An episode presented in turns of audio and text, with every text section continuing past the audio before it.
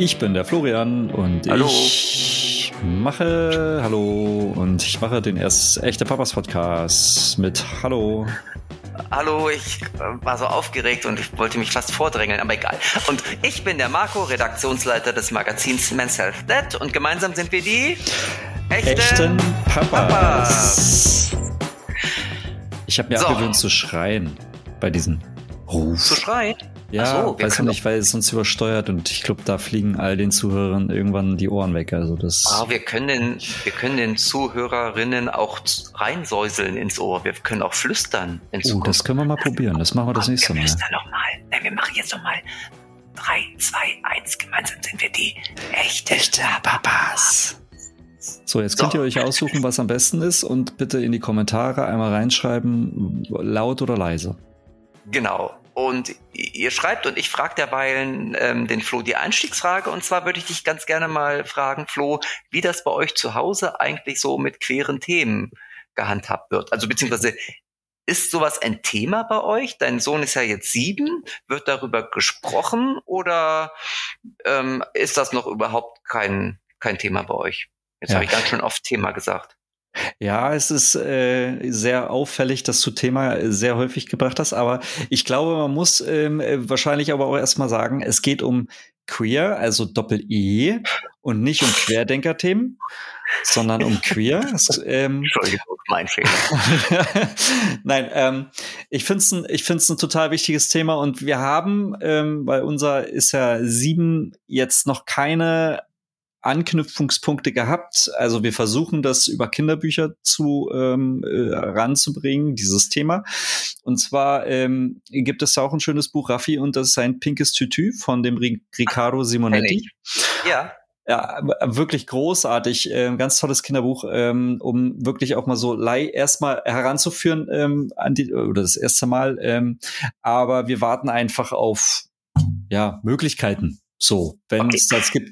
dann Mehr nicht. biete ich dir mal, ich biete dir gleich mal jetzt eine Möglichkeit. Ich Ja. habe nämlich für diese Folge ähm, den Brix Schaumburg eingeladen. Das ist der, für alle, die es noch nicht wissen, der erste offiziell geoutete Trans-Schauspieler, ähm, der inzwischen seit knapp drei Jahren auch Vater ist. Und der kann uns ganz, ganz viel zu diesem Themenkomplex sagen. Und das wird er jetzt auch tun. Hast du Lust? Ja, auf, so, auf jeden Fall. Werbung. Hey, wusstest du eigentlich, dass du auch Beiträge für Kita und Kinderhort von der Steuer absetzen kannst? Je nach Bundesland können Kinderbetreuungskosten so richtig teuer werden. Zwei Drittel der Kosten, höchstens aber 4000 Euro, kannst du als Sonderausgaben pro Kind im Jahr absetzen. Das kann viele Familien echt stark entlasten. Mithilfe der App Steuerbot kannst du deine Steuererklärung jetzt ganz ohne Vorwissen per Chat erledigen und dir, wie bereits über 12 Millionen Menschen, deine Steuererstattung holen. Im Durchschnitt sind es 1072 Euro. Hol dir jetzt die App Steuerbot und mach deine Steuererklärung in nur 20 Minuten. Mit unserem Code PAPA, alles groß geschrieben, bekommst du einen Rabatt von 10 Euro und zahlst so nur 19,95 für deine Steuererklärung. Tippe jetzt auf den Link in unseren Show Notes.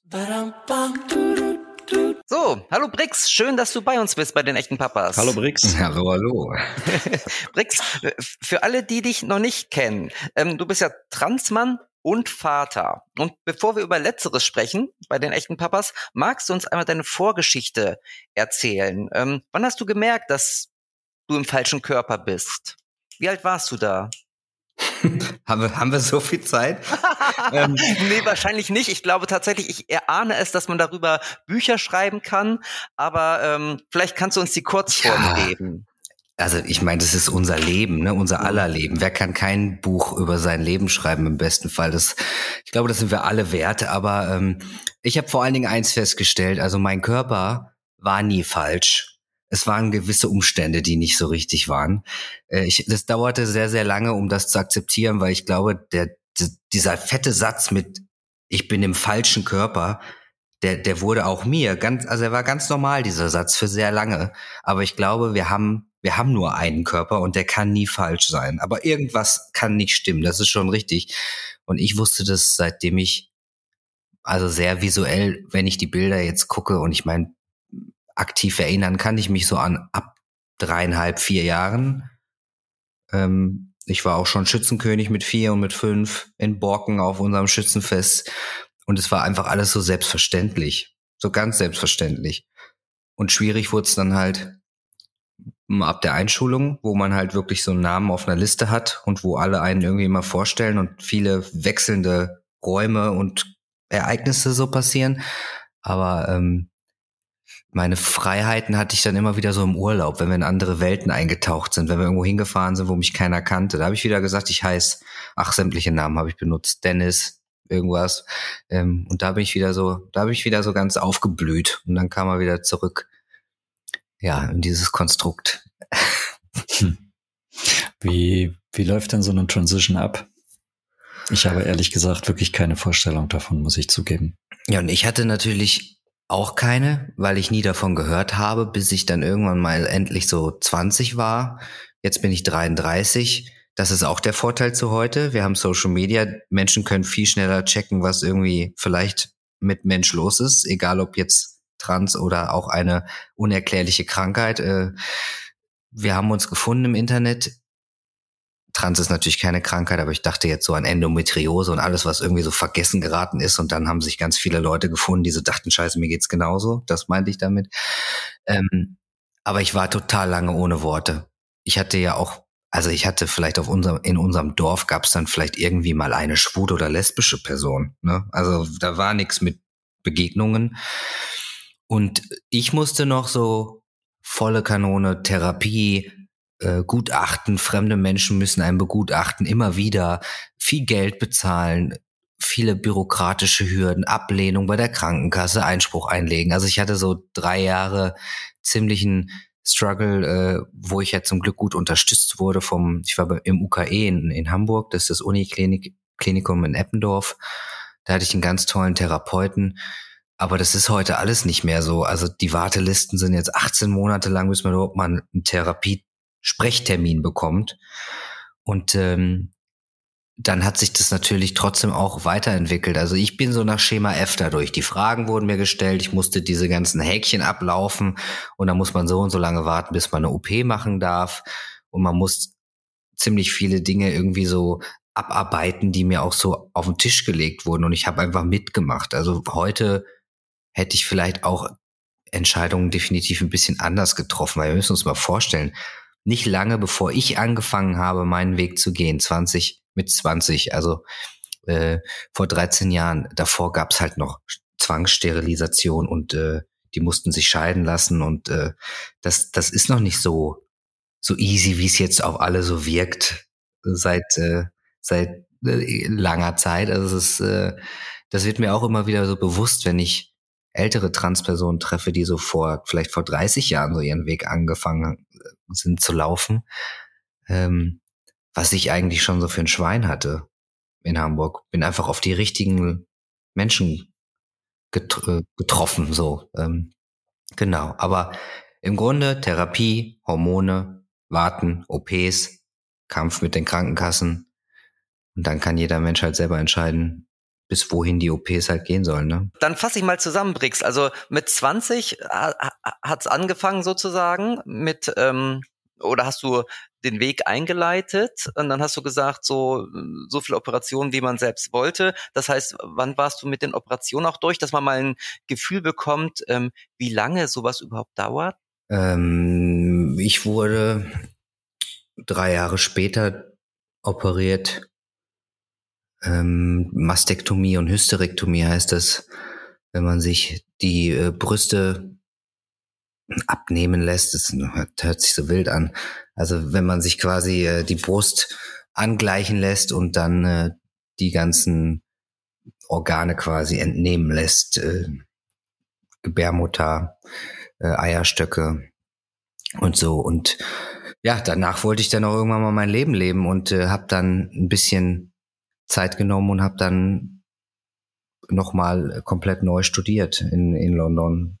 Ich war dann ja irgendwann auch endlich mal ich und bei mir und äh, sehr glücklich und konnte gerade stehen, weil wenn man natürlich irgendwie mit Brüsten durch die Gegend läuft, die man nicht haben möchte, dann ist, macht man sich auch sehr klein und ver, versteckt sich und man läuft bestimmt nicht gerade. Und ähm, ja, da war ich dann, musste ja auch alles neu lernen. Ne? Also ich meine, ich hatte ein Stimmbuch äh, quasi zwölf Jahre später als ihr. Und äh, der dauert ja auch noch mal. Und äh, ich meine, singen und tanzen gehört nun mal zu meinem Beruf dazu. Deswegen äh, habe ich das alles noch mal neu gelernt und an einem Ort, wo mich keiner kannte und wo auch alles ein bisschen strenger ist. Also Musical studieren in London ist schon eine Ecke geiler als in Deutschland, könnte man so sagen. Okay. Und äh, inzwischen äh, bist du nicht nur Schauspieler und Musicaldarsteller, sondern auch Vater einer kleinen Tochter, die ist, sagtest du im Vorgespräch, zweieinhalb jetzt. Ja. Ähm, auf welchem Weg bist du Vater geworden? Also ich hatte, äh, ich habe ja eine wundervolle Frau, wir sind ein super, super Team. Wir haben natürlich, wir haben uns kennengelernt und uns war schon immer klar, wir wollen äh, Familie haben, gerne auch äh, viele, viele Pappnasen hier zu Hause. Und äh, Adoption steht immer noch im Raum. Wir sind aber zwei Freiberufler und äh, ja, arbeiten gerne. Und es ist einfach unfassbar teuer und auch, also es ist wirklich, äh, die Hürden, die einem da in den Weg gestellt sind, werden sind, die finde ich krass. Und ähm, natürlich wollte meine Frau auch gerne schwanger werden, schwanger sein, das erleben, was natürlich wir auch als Familie immer noch so ein Bild im Kopf ist, dass man gerne erlebt, so durchläuft. Und ähm, dann haben wir uns umgeschaut, umgehört. Die Kinderwunschkliniken gibt es, ja. Da gibt's aber auch wieder viele äh, Punkte, die mich sehr stören. Das halt wirklich, also es gibt ganz tolle Kliniken, die muss man aber erstmal finden, weil generell werden auch einfach wirklich gesunde Frauen hormonell behandelt damit die den Zyklus äh, steuern können und dann bezahlt man sehr viel Geld, obwohl eigentlich die Frau vielleicht auch einfach hätte schwanger werden können ohne diese Hormontreatment quasi.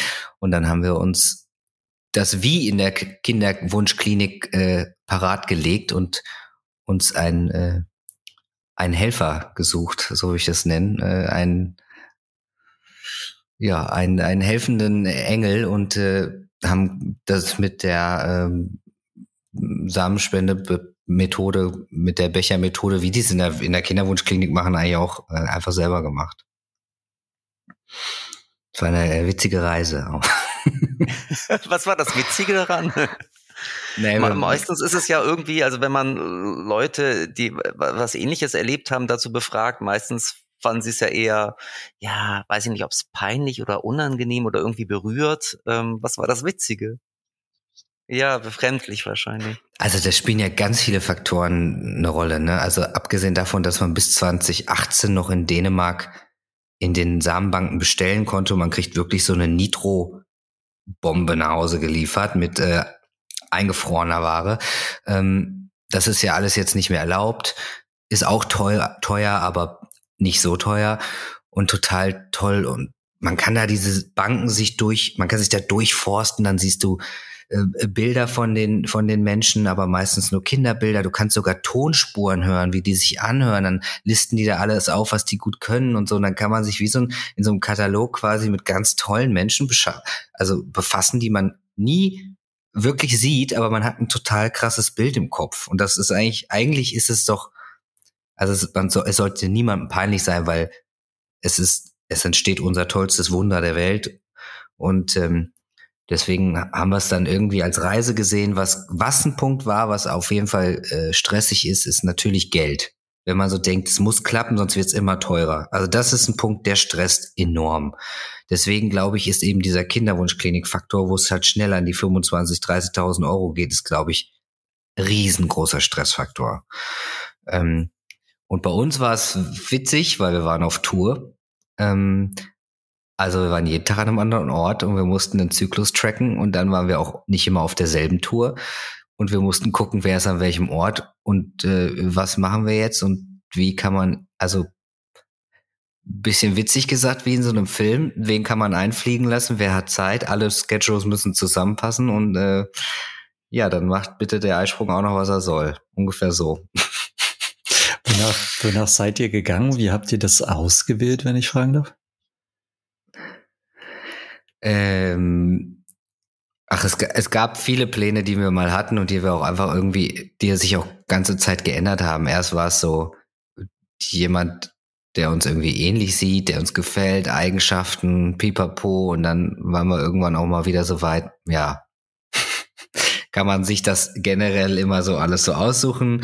Ähm, wissen wir wirklich alles über andere Menschen und, und, und. Dann haben wir irgendwann auch mal gesagt, ähm, ja, das äh, schmeißen wir dann mal wieder über Bord und sind mal ein bisschen, wir lassen es einfach mal so auf uns zukommen. Und dann war dann dieser Zeitfaktor und Ortfaktor und äh, dann so ein großer Ball in diesem Spiel, dass wir einfach irgendwie dann haben, haben es laufen lassen. Mhm. Kann man eigentlich so, so sagen, mhm. ja. Und äh, hätte es dann eigentlich andere Optionen gegeben, für dich Vater zu werden?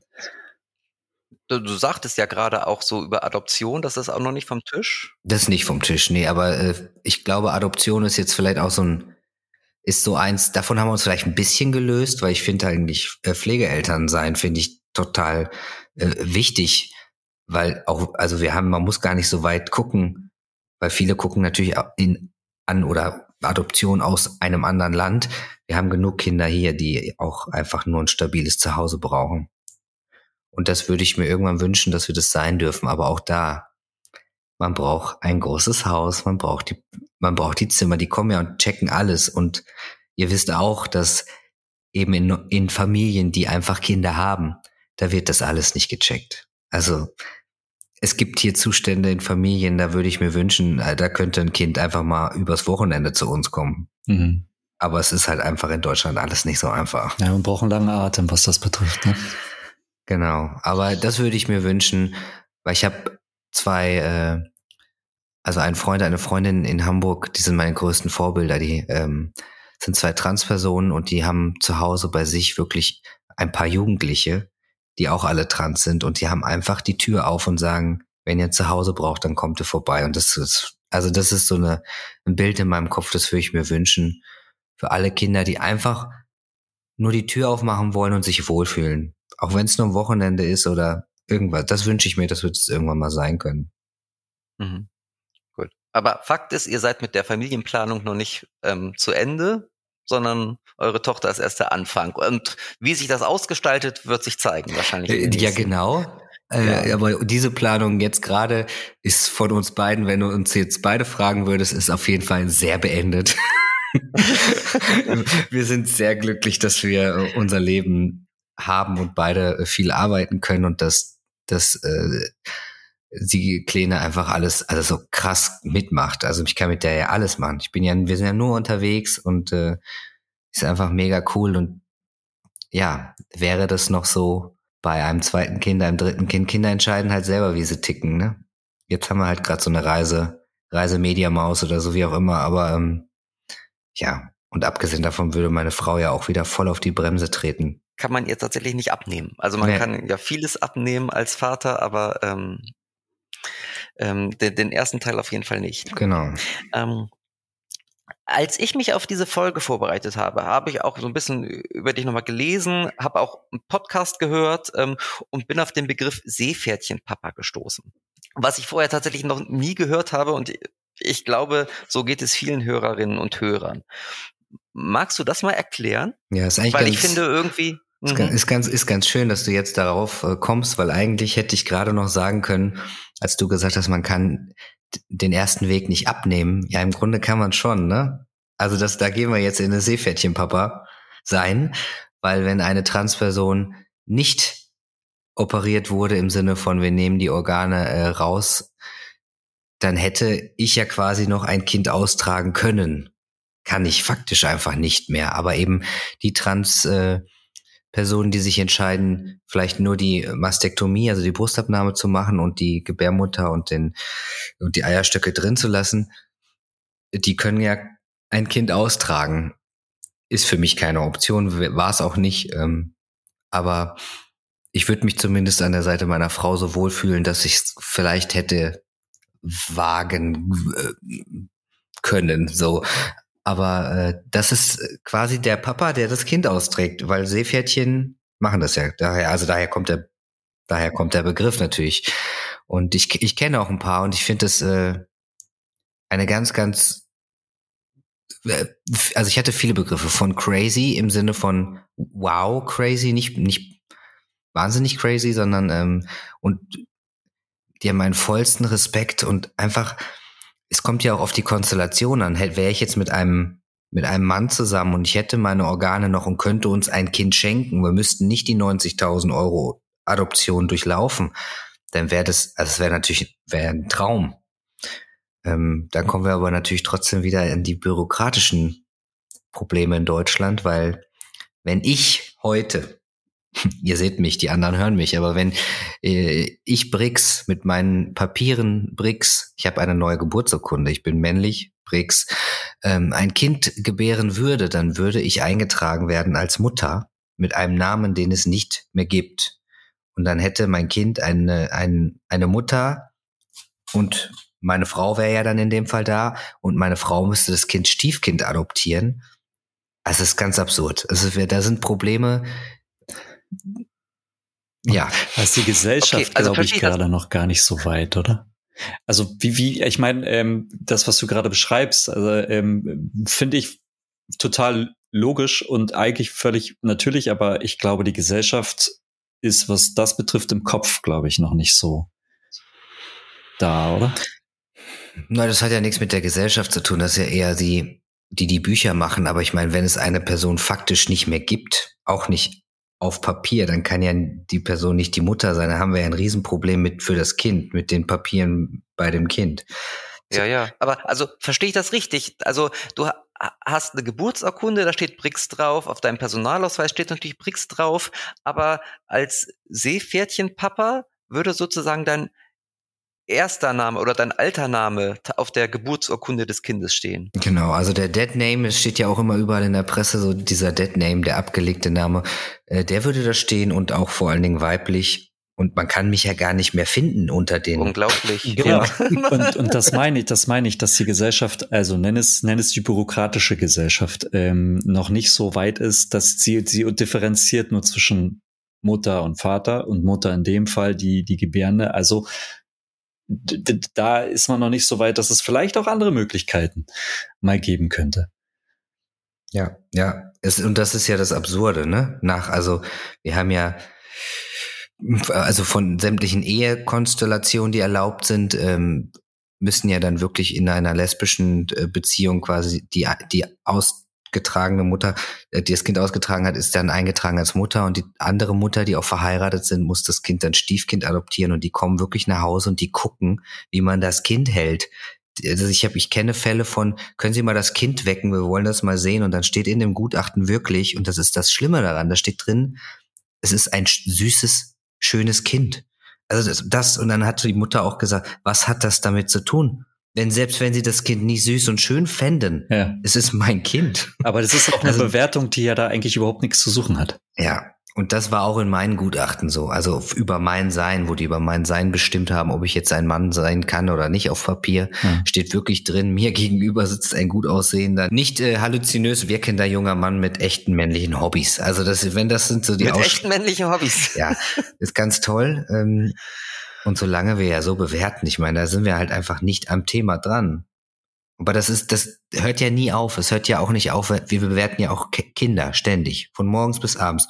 Was die schon können, wie weit sind die in ihrer Entwicklung? Oh, ihr Kind kann mit zehn Monaten schon laufen, meiner mit 16 immer noch nicht. Jetzt habe ich ein kaputtes Kind. Das ist wirklich so, hm, Nein, wir sind einfach nur alle unterschiedlich. Total. Aber ähm, da kommen wir, da kommen wir, glaube ich, auch ein Stück weit in Richtung Vorbilder, was uns natürlich auch vorgelebt würde oder wurde, auch von unseren Eltern. Ähm, da mal meine Frage: Wer, wer sind eigentlich deine Vorbilder in Sachen Vaterrolle? Hast du, kommst du da auch viel aus deiner eigenen Vergangenheit? Bringst du da etwas mit? Ich, ich würde sagen, ich habe gelernt, die tollen Punkte von meinem Papa jetzt so zu sehen. Gab ganz viele, die, also abgesehen davon ist es nur ein Mensch, ne? Ich werde genauso viel falsch machen. Und äh, trotzdem war mein Papa, ähm, meine Mama hat das Geld nach Hause gebracht, mein Papa war mit mir, solange wir da gewohnt haben.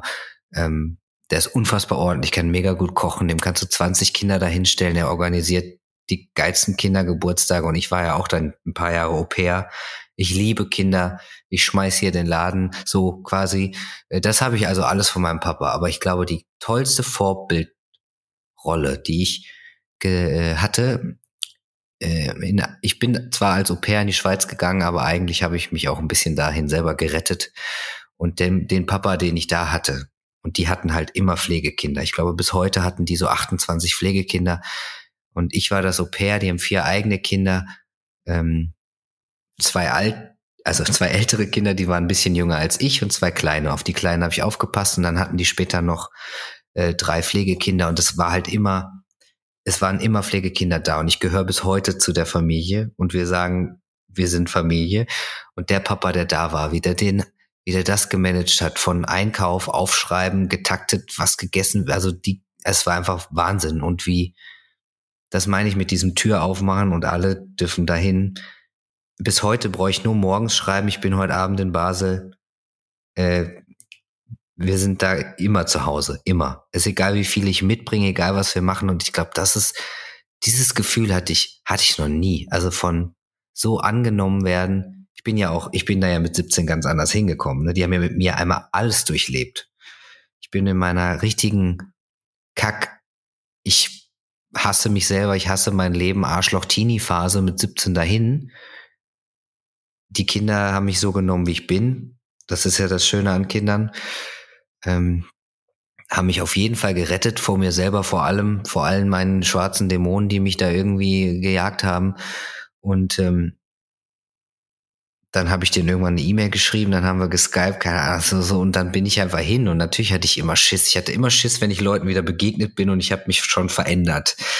In, in, waren ja viele Etappen von jedes Jahr sah ich irgendwie anders aus, keine Ahnung, aber äh, heute ist es einfach wirklich, die kommen hier hin. Wir sehen uns sehr oft im Jahr. Alle haben jetzt, also ein paar von denen haben schon Kinder, ein paar, und die Kleinen sind vor allen Dingen jetzt auch keine Kleinen mehr, die sind schon 18. Das ist total äh, krass, wunderschön. Und der Typ, also der Typ war wirklich, äh, ja. Hast du was mitgenommen? Würde ich sagen. Ja. ja. Also den hast du vor Augen sozusagen, wenn du deine eigene Vaterrolle so ein bisschen auskleidest oder wenn du überlegst, so, wie du dich als Vater definierst? Auf jeden Fall. Und dann alle schönen Sachen von meinem Papa. So, dieses. du hast gerade schon gesagt, dass bei euch es so war, dass deine Mutter hat das Geld verdient, dein Vater war mit dir größte Teile zu Hause. Dein schwarzer Papa scheinbar hat ja auch sehr viel Care-Arbeit übernommen, wenn ich das jetzt richtig rausgehört habe. Ähm, wie siehst du denn das so jetzt auch auf eure aktuelle Situation mit, mit der Aufgabenverteilung zwischen Vater und Mütter, Mutter? Ähm, gibt es die bei euch? Ist jemand für das eine zuständig und der andere dann eher einen anderen Schwerpunkt oder wie läuft das bei euch? Also wir sind natürlich ein Team, so wie ich hoffe, dass jede Familie ein Team ist und man entscheidet ja zusammen eine Familie zu sein. Deswegen gehören einem alle Pappnasen zu gleichen Teilen. Ne? Ähm, und bei uns, glaube ich, geht's eher so, das Management ist schon äh, äh, crazy. Also meine Frau ist seit November weg am Theater und jetzt gerade ist sie acht Stunden weit weg von uns. Also wir sehen uns sehr selten und ich bin halt zu Hause mit Kind und zwei Hunden und arbeite natürlich auch. Also es ist alles eher so eine Art von, wer hat wann, wie, wo Zeit und am Wochenende hatte ich einen Job in, in Süddeutschland, dann fahre ich halt runter. Welche Oma kann irgendwo hinkommen? Und dann kommt noch die, also kam meine Frau doch noch mal für eine Nacht rüber gefahren. Also es ist wirklich so, wir haben uns ja entschieden, zusammen diesen Haufen jetzt zu haben. Da müssen wir auch gucken, wie wir den, wie wir den schaukeln, so. Ähm, aber ich bin definitiv die Putzqueen also ich bin mega ordentlich und äh, da muss ich eher meiner Frau so Listen schreiben oder so, weil sie macht es, wenn ich es aufschreibe, aber sonst wird es auch einfach, wird sie Duplo spielen, keine Ahnung, aber ähm, genau. Also ich glaube, unseren Job zu managen und dass wir, wer ist an welchem Ort und wer nimmt wen mit, das ist so das Schwierigste. Und klassisch ist leider bei uns, leider, wir sind sehr glücklich, dass wir unser Leben leben dürfen, aber es ist halt nix so kein 9-to-5-Job da. Ich glaube, das ändert immer vieles, oder? Ich meine, die Person, die von morgens bis abends irgendwo anders arbeitet, die kann ja schon mal dann einfach nichts übernehmen. Aber im besten Fall, wenn halt wirklich die Kita anruft oder irgendjemand krank ist, können die halt zu Hause bleiben. Also ich hoffe einfach, dass das alle irgendwie zu gerechten Stücken hinkriegen und alle ihren Job ausführen dürfen ne? und sich und sich erfüllt fühlen so. Ja, aber äh, du hast gerade einen Satz angefangen. Klassisch ist bei uns. und dann hast du ihn abgebrochen. Äh, muss ich da noch, so. klassisch ist bei uns nichts. Nix. Einfach, ich glaube, ich habe noch nichts so gesagt. Ja, bei uns ist nichts klassisch. klassisch ähm. Okay, aber das liegt tatsächlich eher an euren Jobs, richtig? Ja, auf jeden Fall. Also mhm. ich bin ja, also ich bin super stolz auf meine Frau, die macht gerade, also jetzt gerade macht sie nur die, nur die Choreos in Trier am Theater für Emil und die Detektive und macht da halt irgendwie die 35 Kids ready für die Premiere, die dann Mitte Juni ist und dann kommt sie auch endlich wieder nach Hause, weil wir vermissen unsere Mama natürlich mega. Also ich bin ganz stolz, dass sie die Bühnen wieder rockt. Tendenziell sind unsere Jobs leider einfach nicht da, wo wir wohnen. Das ist sehr schade, weil sie vermisst uns natürlich auch. Ich habe ja alle hier. Ich habe gar keine Zeit irgendwie was zu vermissen.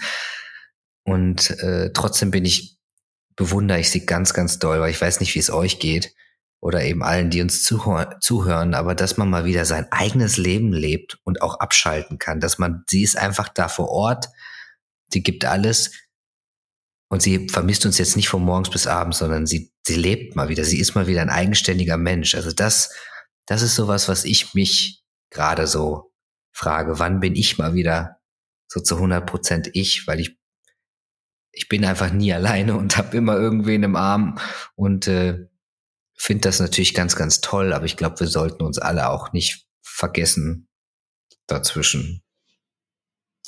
Jetzt ähm, ist das, was du beschrieben hast, ähm, schon, ich würde mal sagen, so ein Stück weit ungewöhnlich. Also, ne, kein, wie du gerade selber sagst, es ist nichts ist klassisch. Ähm, und trotzdem haben wir ähm, ja eigentlich auch die Prägung unserer Eltern, die vielleicht in gewisser Weise klassische Rollen gelebt haben. Wer hat dich da mehr geprägt? Deine Mutter oder dein Vater? Boah. Also meine Mama auf jeden Fall mit der, äh, mit dem Spirit oder der Devise, dass, dass man immer alles schafft, egal wie. Also sie jetzt schon die Mentalität von, äh, dann mache ich halt drei Jobs. Ich glaube, das sehe ich aber einfach. Ich kenne auch in meinem Kopf habe ich bestimmt auch gerade ein paar Power Papas, aber ich habe so sehr viele Power Mütter Bilder in meinem Kopf. Also ich glaube, ne, die die krassesten Menschen auf diesem Planeten sind einfach die Frauen, die auch wirklich drei Kinder haben und sich nicht die nachts noch irgendeinen Job annehmen, um einfach das zu wuppen. Und ähm, man hört das ja auch immer wieder aus Geschichten, dass meine Mama hat alles möglich gemacht für uns oder alles gegeben und nie, nie gejammert. So. Und so meine Mama war auch so. Und äh, kein Job ist kein guter Job. Jeder Job, der sorgt dafür, dass meine Familie ernährt wird, ist ein toller Job. So, also hat immer super über alle äh, geredet und äh, ja, das, das finde ich super. Aber ich glaube, so die Gelassenheit von meinem Papa, die kann auch nicht schaden. so ein bisschen, ich weiß nicht, also von, von allen, von beiden eigentlich die wichtigsten oder charakterlichen Züge. Ja, und trotzdem musste ich mich ab und zu auch mal gesunderweise sehr distanzieren, weil irgendwie das auch nicht ist, bin ja auch überhaupt nicht ich. Ne? Also ich bin ja natürlich auch komplett anders. Ich glaube, es ist auch irgendwie immer wieder ein Stück weit zu vermessen oder vermessen zu sagen, ähm, ich wurde jetzt von meinem Vater oder von meiner Mutter geprägt. Weil am Ende des Tages sind es ja doch sehr viel mehr Menschen, die einen prägen als jetzt Absolut. nur die zwei, die einen hauptberuflich erzogen haben, behaupte ich mal. Aber trotzdem finde ich es total spannend, weil dein Vater ja im Gegensatz zu vielen anderen Vätern sehr anwesend war. Ne? Dass du das dann stimmt, doch irgendwie ähm, deine Mutter ähm, als erstes nennst. Also obwohl man, also irgendjemand muss man als erstes nennen, jemand als zweites. Wahrscheinlich hättest du, wenn du zwei Zungen gehabt hättest, auch beide. Ja, wir haben ja auch nicht so viel Zeit, ne? Also ich meine, mein Papa war auch nur, mein Papa war auch nur da, bis ich sieben war und dann bin ich mit meiner Mama weg.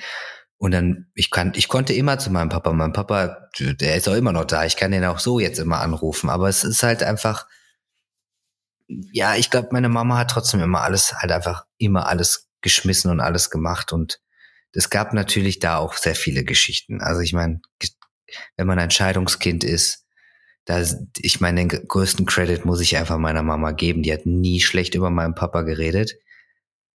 Aber er hat schon ziemlich viel verkackt. Also ich meine, was ich meiner Mama, es sind halt Dinge, die wusste ich erst, als, als ich groß war. Also das hat sie mir nie gesagt, dass sie mich zum Beispiel dahin gefahren hat, und ihm Geld gegeben hat und gesagt hat, habt ein schönes Wochenende. Und sie würde, hätte mir das nie gesagt. Und das ist einfach, das ist, glaube ich, das, was ich mir wünsche, was Eltern machen, wenn auch die Ehe, die Beziehung zerbricht, sagtet euren Kindern nicht. Macht euch nicht gegenseitig schlecht vor den Kindern. Klärt das irgendwo anders. Also natürlich darf man sich streiten, man darf auch Dinge klären. Aber ihr wisst bestimmt auch so Beispiele, wo einfach wirklich sehr schlecht zu Hause geredet wird oder am besten noch manipuliert. Und meine Mama hat wirklich versucht, immer das gerade zu bügeln, was auch, also sind auch andere Dinge noch passiert, die wirklich nicht cool waren. Ich meine, wenn man sich scheidet, lernen Leute andere Partner und Partnerinnen kennen. Das ist nicht immer geil. Aber ähm, das stimmt. Aber echt ein, ein, schöner und auch ein wichtiger Appell tatsächlich, weil es ist halt nicht immer irgendwie alles eitel, Friede, Sonnenschein. Hm? Das kommen auch mal schlechte Zeiten. Aber lass uns mal von der Vergangenheit mal in die Gegenwart beziehungsweise in die Zukunft äh, gehen. Mich würde es nämlich mal interessieren, mit welchem Bewusstsein, mit welchem Wissen ihr eure Tochter aufzieht, jetzt auch hinsichtlich eurer ganz persönlichen Geschichte. Also jetzt, sie wird jetzt drei, das heißt, sie, also letztendlich muss man gar nichts sagen, aber die Frage ist halt so, ähm, wie transparent seid ihr da ihr gegenüber oder wie transparent wollt ihr in den nächsten Jahren sein? Ja, also wir sind natürlich äh, zu Hause und reden über alles. Wir haben sehr viele äh, Freundinnen und Freunde, die alle hier sind und es wird nichts nicht beredet. Das kenne ich noch so aus meiner Kindheit, dass auch mal Dinge nicht beredet wurden oder so. Ähm, und Tilly hat mir auch schon das ein oder andere Mal überrascht.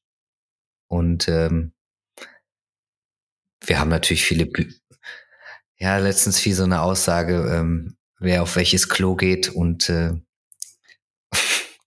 das werden noch viele solche Ausdrücke kommen, äh, eventuell mit äh, das, das geht nur mit äh, den und den Körperteilen oder das war, also ich möchte immer über alles reden, was einfach äh, aufkommt. Und ich trotzdem glaube ich, dass wir noch in die ein oder andere eventuell peinliche Lage gebracht werden, weil natürlich Kinder, Kinder einfach überall auch alles sagen. Ne? Also ähm, da freue ich mich jetzt schon drauf, dass äh, irgendwann vielleicht erzählt wird, wie ich äh, nackig aussehe oder nicht.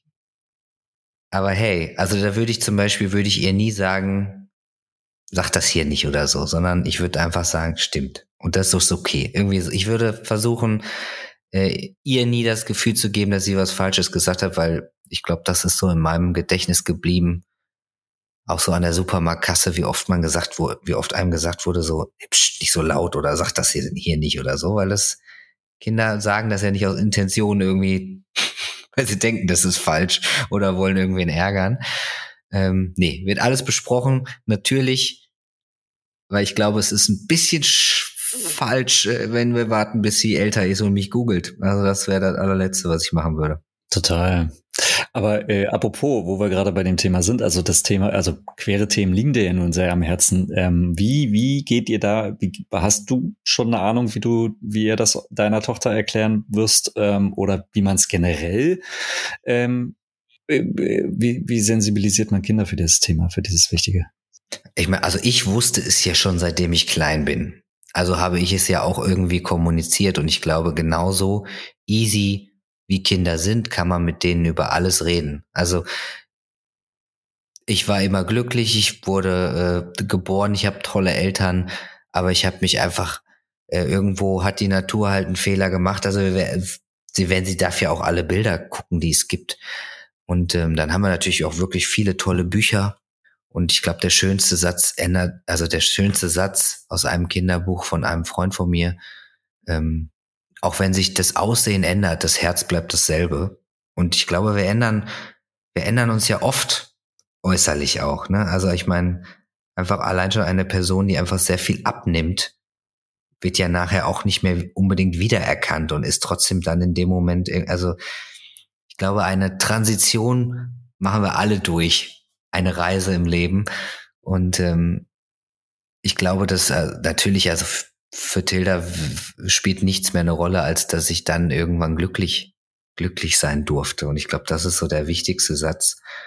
Und ähm, trotzdem ganz offen, wertfrei über alles reden, weil man kann natürlich auch etwas auf Kinder projizieren, in alle Himmelsrichtungen. Ne? Also ob jetzt dann eben das eine Kind Banker werden will, weil irgendwie fünf Generationen alle Banker waren und das der einzig wahre Beruf ist. Das können sich Kinder, da können sie sich auch drauf einschießen, wenn man denen das 15 Jahre lang erzählt. Also einfach, äh, jeder Beruf ist wertvoll, jeder Mensch ist wertvoll, jede Entscheidung, auch Fehler machen. Also ich glaube, man muss einfach offen sein und äh, ja. Hm. Und, und ist das auch deine Empfehlung sozusagen für für Kinder und Eltern, die nicht betroffen sind? Also bei euch ist es ganz klar, du bist trans, ähm, deine Tochter ähm, ist damit aufgewachsen, ähm, ihr habt auch in eurem Umfeld ganz viele Berührungspunkte, also da ähm, kommt man ja einfach nicht drum herum, das Thema anzusprechen. Aber wie ist deine Empfehlung ähm, in einem ganz normalen Kindergarten sozusagen, wo man gar nicht weiß, so gibt es hier jemanden, den das überhaupt betrifft oder ähm, braucht man es nicht? Es ist, also es ist witzig, weil also ich glaube, auch wenn man das denkt, natürlich, also ich tell, also ich rede heute mit euch, aber ich glaube, dann wird so wieder 80 Prozent meiner Woche halt kein kein Thema sein, weil ich bin ja einfach, also ich bin einfach nur ich und natürlich äh, rede ich nicht die, darüber die ganze Zeit, so wie man das jetzt so so denkt. Und ähm, wir haben, ich war, bin gar nicht so viel in queeren Bubbles unterwegs und natürlich, wenn ich mich auch mal mit einer Transperson treffe, dann ist das natürlich das letzte Thema, was wir eigentlich besprechen. Wir sind ja froh, wenn wir davon mal wegkommen von den Themen. Ähm, und in jedem Kindergarten, glaube ich, man, es gibt, es gibt überall mehr Menschen, als man denkt, glaube ich, auch wenn nicht darüber geredet wird. Und ähm, das Allerwichtigste ist, dass man offen ist. Aber ich werde natürlich oft gefragt, wie sollen Menschen mit Kindern umgehen? die vielleicht was sagen. Und da würde ich genau dasselbe sagen. Seid einfach da und seid eine Hilfe. Wenn euch ein Kind sagt, ich möchte jetzt Leon heißen, dann kann man ja fragen, warum, ähm, wie geht's dir, wie geht's dir damit? Und dann kann man ja irgendwie gucken, spielt man das, also nicht das Spiel, aber man, es ist ein Name und dann guckt man, wohin die Reise geht. Also das ist alles nicht so ernst nehmen oder also so schlimm nehmen, wie, wie, wie es sich dann am Anfang irgendwie anfühlt, weil ich meine, es ist eine Hilfestellung. Wir wollen ja immer nur unseren äh, Mitmenschen oder Kindern helfen. Und es wird nichts passieren, außer dass ein Name oder vielleicht später auch mal Pronomen den Kindern trotzdem schon die Welt bedeutet. Es wird ja nicht, weil natürlich jetzt gerade wieder so unfassbar viele radikale Stimmen durch die durch die äh, Masse hier gehen und mich manchmal auch Nachrichten erreichen, auch wegen dem Selbstbestimmungsgesetz, wo wirklich irgendwie gesagt wird, äh, jetzt kann man dann mit Kindern irgendwas, man kann überhaupt nichts machen, ohne, ohne natürlich als ohne Eltern und auch nicht ohne Entscheidung von Therapeuten oder Therapeutinnen und so. Es geht, also es ist alles kein Weg von heute und auf morgen, der irgendwie mega easy gemacht ist, sondern das ist ein sehr langer Weg. Und seid einfach da. Also hört hin, Ihr müsst nichts selber äh, bewegen, außer dem Kind einfach die Hand zu reichen und da zu sein. Aber das wünsche ich mir hoffentlich bitte für alle Menschen machen wir das. ja, aber meinst du tatsächlich, dass wir inzwischen so eine offene Gesellschaft sind, dass sich ein Kind überhaupt traut zu sagen, ab heute bin ich Leon, um bei deinem Beispiel zu bleiben? Oder muss man da also tatsächlich. Also Kinder trauen sich doch schon immer viel, viel mehr, bis dann irgendwie okay bis dann irgendwie immer wieder mal gesagt wird, nee, sowas macht man nicht. Oder also ich meine, das sind ja schon immer nur wir Erwachsenen. Wir sind eigentlich, ich finde, wir sind das Elend jeder Kinderfantasie und offenen äh, Storytelling. Ähm, alles, was die können, die sind so, so wahnsinnig talentiert in, in, in der Welt sehen, wie sie ist. Und dann kommen wir und sagen halt, nee, Mädchen haben lange Haare, Junge haben kurze Haare, Jungen weinen nicht und auch das sind, also ich meine, die Geschichten kommen wirklich ja von uns, erwachsenen Menschen. Wenn man manchmal hört, was die da im Kindergarten schon sagen, irgendwie so zueinander, weil das irgendwie, weiß ich nicht, wer zu denen gesagt hat, das ist schon echt krass. Hm, das wird in der Schule noch schlimmer, kann ich dich jetzt schon vorwarnen. Ja, ich freue mich. Ich freu mich. also ich habe ähm, zum Schluss noch eine Frage. Was bedeutet Familie für dich? Klingt jetzt sehr philosophisch, aber ich glaube nicht. Ja, ist es, ist es mein Haufen. Also ich habe, ihr habt es jetzt ein paar Mal gehört, aber so im besten Sinne ist mein Haufen, meine Pappnasen und ich darf mich hier oder wir alle dürfen uns so fühlen, wie wir sind und so sein, wie wir sind. Das habe ich noch nie zuvor gefühlt. Wirklich. Also diese Art von Zuhause hatte ich in meinem Leben noch nie. Jetzt habe ich sie. Da, da könnte man tatsächlich eigentlich diesen Podcast beenden. Finde ich, ist ein schönes Schlusswort, aber so ganz entlassen wir dich noch nicht. Es gibt nämlich immer noch mal eine Abschlussfrage. Die stellen wir wirklich jedem unseren Gast oder Gästin. Und zwar ähm, haben wir auf Spotify eine echte Papas-Playlist, die von Gast zu Gast anwächst. Jeder unserer Gäste darf sich da ein Lied wünschen, idealerweise eins, das zum Thema dieser Folge passt. Und jetzt bist du dran, Brix. Was ist dein Favorit? Welches Lied soll auf unsere echte Papas Playlist von Spotify? Ich bin sehr gespannt. Ey, dann wünsche ich mir natürlich meinen Song, It Will Be Fine. Weil alles, äh, es wird alles gut oder es ist alles gut, wenn wir uns haben. Wir einander. Ja. Und ein bisschen Druck rausnehmen aus dem ganzen äh, binären System, ne? Also was ist Frau, was ist Mann? Wir sind alle toll. Punkt. Sehr schön. Sehr schön. Gut, das lassen wir auch so stehen. Okay, gut. Also, dieser Song ähm, kommt auf unsere Playlist, auf unsere Spotify-Playlist der echten Papas. Und jetzt kommt ein bisschen Werbung für die echten Papas, die man abonnieren kann, genauso wie diesen Podcast selbst. Ähm, aber wichtiger als abonnieren, bewerten ähm, und weitersagen ist natürlich anhören. So. Also, und man kann es natürlich auch schreiben, das hätte ich fast vergessen, Flo. Flo, an welche E-Mail-Adresse geht die Hörerinnenpost? Das geht natürlich immer noch an podcast.echtepapas.de und das hast du mich die letzten Folgen gar nicht mehr gefragt. Ist dir das mal aufgefallen? Ja, guck mal da, ich werde alt. Egal. Viel wichtiger ist tatsächlich, dass wir noch was über dich erfahren, Brix. Also wir haben jetzt ja tatsächlich in der letzten Stunde sehr viel über dich erfahren, aber die, die neugierig geworden sind, noch neugieriger oder die dich auch mal ähm, sozusagen als Künstler erleben wollen, oder hören. Wo sieht man dich, hört man dich, ähm, erlebt man dich in den nächsten Wochen und Monaten am besten? Also es passieren viele, viele, viele Dinge gerade hinter der, den Kulissen. Ähm, Was kannst du schon verraten? Äh, Im September radel ich wieder los, queer durchs Land, von Zürich nach Flensburg und äh, das ist eine sehr große Spendenaktion. Ich radel auf meinem Bambusfahrrad und äh, spende komplett alles an vier Organisationen und das Ganze findet ihr gerne jetzt schon auf Start Next.